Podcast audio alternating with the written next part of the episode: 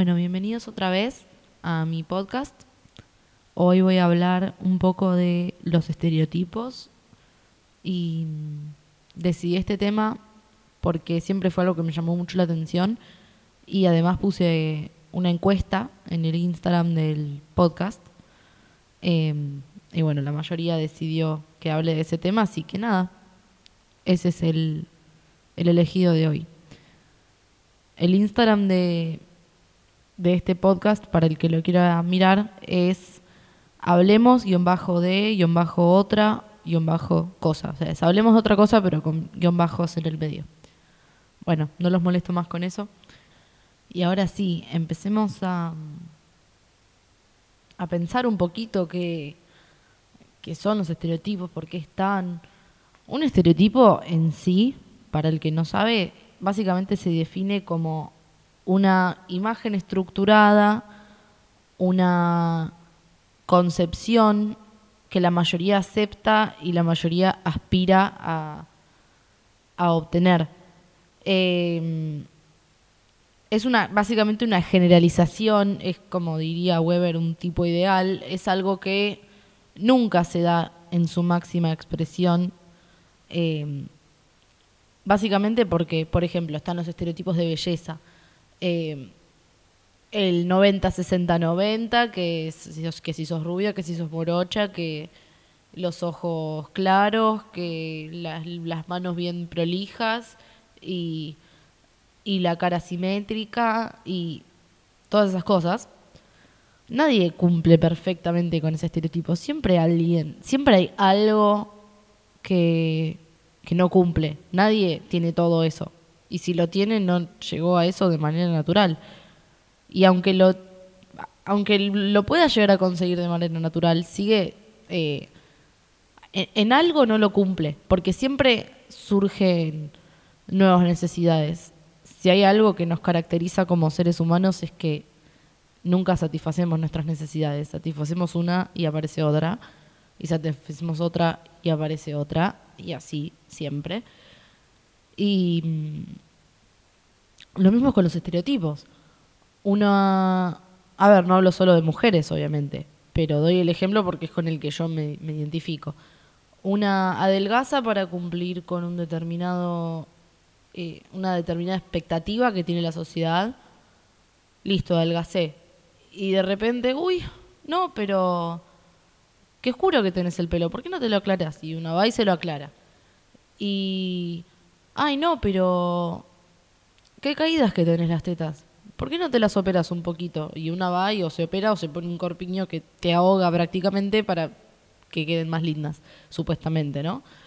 Eh, y, ay, qué cara de cansada que tenés. Listo, un kilo de corrector de ojeras, dos kilos de rímel y por las dudas labial para no estar tan pálida. Es terminás de hacer eso y empiezan, ay, pero ¿y no tenés una cartera de marca y unos zapatos de marca? Y, sigue, y es infinito. Uno nunca termina de satisfacer necesidades. Ni bien se satisface una, sale otra, es automático. Eh, no quiero hablar mucho por los hombres porque no soy hombre y no, no lo entiendo de su lado, pero también me imagino que tienen sus exigencias, por ejemplo, no sé, que si el físico, si los músculos, eh, los ojos, la ropa, también es una exigencia. Eh, no está bueno. O sea, por ejemplo, en el, en el caso del peso, está bueno que uno intente estar lo más sano posible y cuidar su forma, hacer ejercicio, comer sano. Pero una cosa es hacer ejercicio, comer sano, y otra cosa es estar flaco. Yo, con esto de la cuarentena, tuve que dejar el gimnasio, pero cuando iba al gimnasio no iba al gimnasio para estar flaca, iba para estar sana y para mantenerme activa. Y bueno, si un efecto colateral es que me cambie mi figura, está bien, ya está, cambió. Eh, pero es importante entender eso, que estar delgada no significa estar sana y estar gorda no significa eh, tener un problema de salud. Yo no tengo el peso ideal para mi cuerpo, tengo por ahí un par de kilos de más que, que lo que lo ideal, lo esperado y sin embargo, los estudios me dan todos bien, yo estoy sana, yo estoy contenta.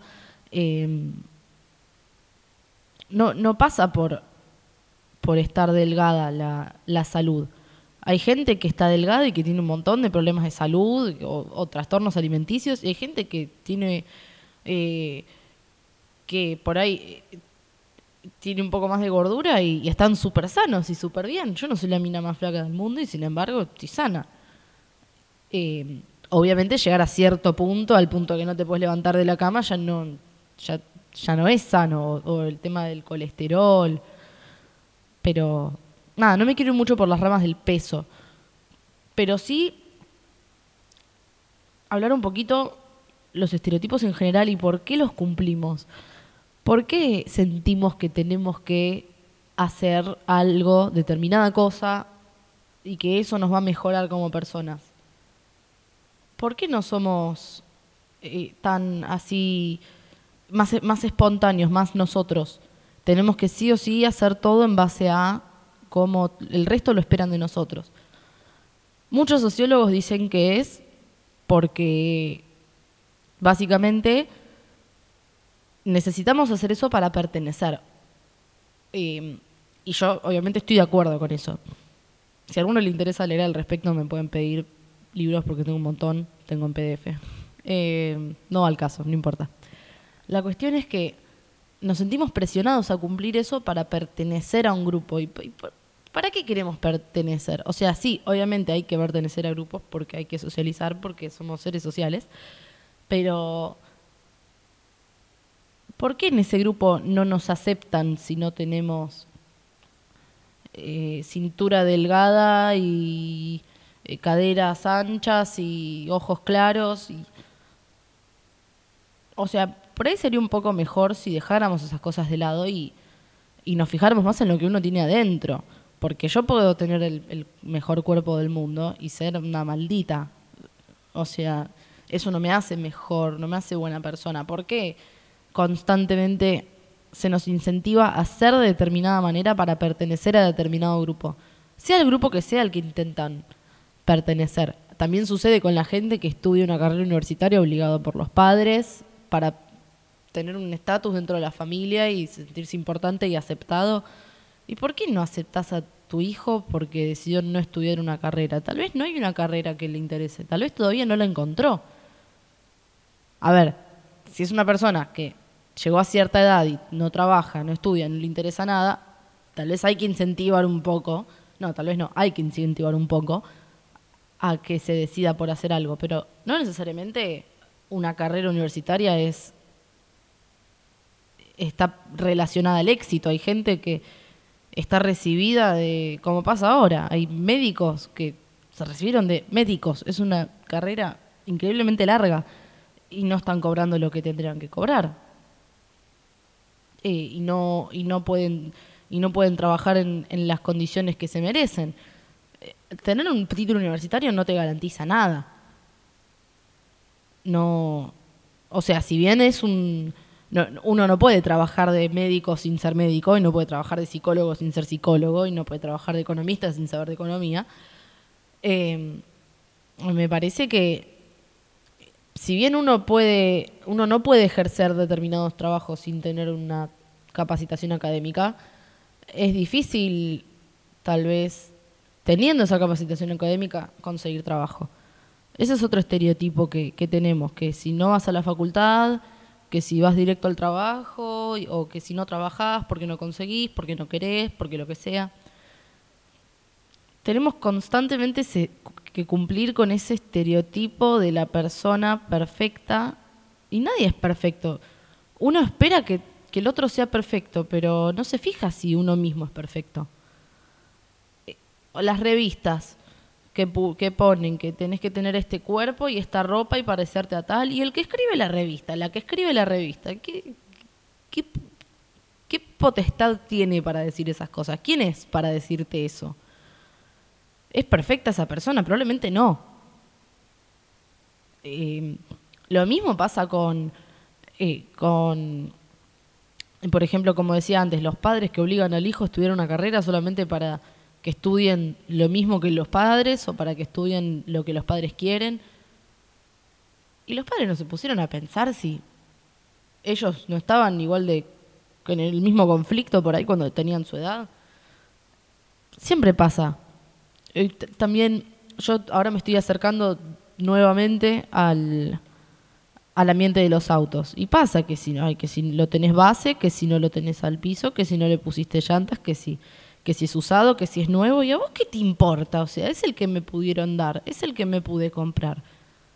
Todo es perfecto, ¿no? Para, o sea, ¿para qué te pones a, criticar el mío si, si el tuyo, o sea, cuando vengas en un Lamborghini cero kilómetros, sí, ponete a decirme que mi auto es una basura, pero mientras tanto, ¿qué me decís? Es así, son, es, la gente es siempre así. Uno critica a alguien por no cumplir el estereotipo y lo más probable es que uno mismo, esa persona que está criticando, tampoco lo cumple.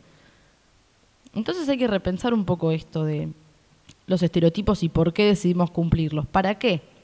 ¿Lo estás haciendo por vos o lo estás haciendo para otros?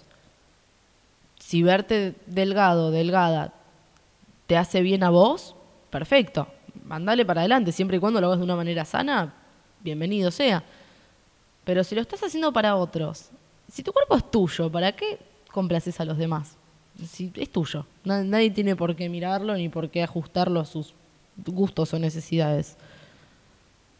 Lo mismo pasa con, todo el resto de las cosas, ¿no? Eh, uno